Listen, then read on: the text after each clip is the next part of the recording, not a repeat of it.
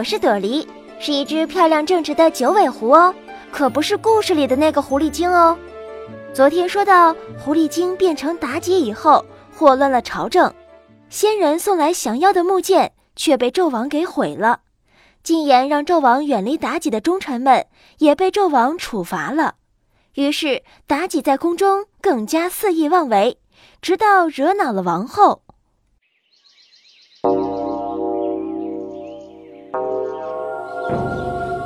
娘娘姜王后是东伯侯姜桓楚的女儿，也是太子殷郊和二王子殷红的母亲，身份十分尊贵。加上素日行事贤淑温婉、深明大义，一直深得纣王敬重。这天已经到了深更半夜，姜王后仍听到一阵音乐之声，知道是纣王与妲己在夜宴，心想：天子荒淫无度，不理朝政。我身为皇后，怎能不管？于是她起身来到殿上拜见纣王。姜王后来到了寿仙宫，纣王很高兴，让姜王后和自己一起饮酒，又让妲己跳舞助兴。只见妲己翩翩起舞，腰肢袅袅娜娜，歌声更是娇美动人，好像仙乐一样。纣王看了，禁不住鼓掌叫好。可是姜王后却看也不看。纣王注意到姜王后的神情，忙问：“王后为什么不看歌舞呢？”姜王后慌忙跪下说道：“陛下，请您不要再沉迷酒色了，希望您能痛改前非，重整朝纲。”说完，姜王后便起身回宫了。妲己见姜王后走了。装作伤心的模样，跟纣王说：“大王，我以后不能给您跳舞唱歌，也不能陪您饮酒了。”纣王赶忙追问：“美人何出此言呀？”大王，我知道您一直敬重王后，她的话您都会听。刚才您也听见了，王后说我是酒色之患，让您远离我呢。说罢，妲己更是娇滴滴地哭了起来。这时的纣王早把跟姜王后的恩爱往事抛到了九霄云外，气哼哼地看着姜王后的背影，骂道：“这个贱人真不识抬举，朕一定要废了他。”一天，各宫嫔妃都来中宫朝贺，姜王后当着众人的面斥责妲己不该迷惑天子，沉湎酒色。妲己对姜王后更加怀恨在心了。她写了一封密信交给费仲，叫他设法谋害姜皇后。费仲诡计多端，很快就想出了一条阴险的计策。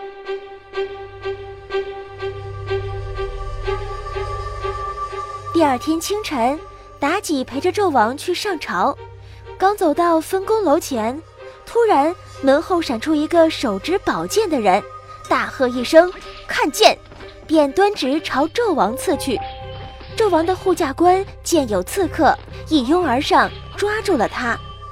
纣王又惊又怕，忙命费仲前去审问刺客。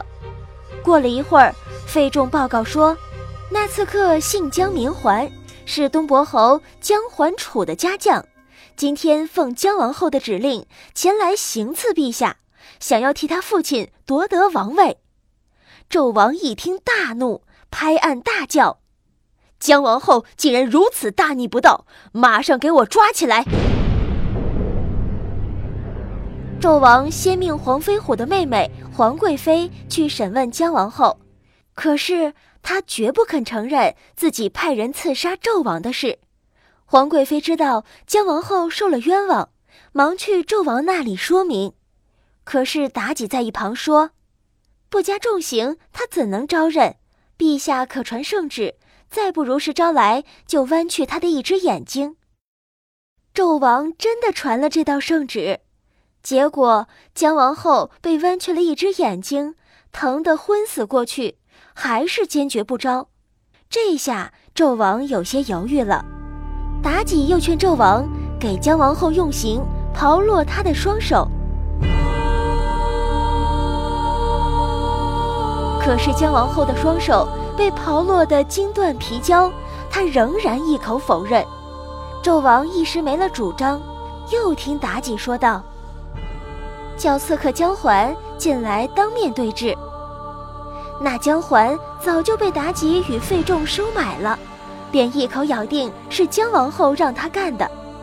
正在这时，太子殷郊、二子殷弘闻讯赶来。姜王后看着两个儿子说：“我的儿呀，你们一定要为我洗清这不白之冤呐！”说完，头一歪，就含冤死去了。太子殷郊见母亲惨死，又见姜环跪在一旁，顿时火冒三丈，便一剑将姜环砍成两段，又朝殿上奔去，嘴里喊着。我要杀死妲己，为母亲报仇。这时，黄飞虎等大臣闻讯赶到了，他们劝太子说：“有纣王护着妲己，你怎么可能杀他呢？下一步就要加害你们兄弟二人了，你俩还是先逃吧。”二人见大家说的有理，便谢了众人，逃出朝歌。纣王见太子二人逃了，急忙派人追赶。抓回了太子，命令斩杀。可是，正当准备行刑的时候，突然狂风大作，天昏地暗，这又是怎么回事呢？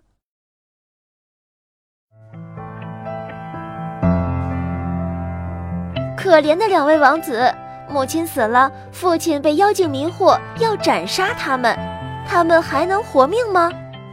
好了。今天的故事就讲到这儿，希望你能度过一个开心的周末。下周一再见，拜拜。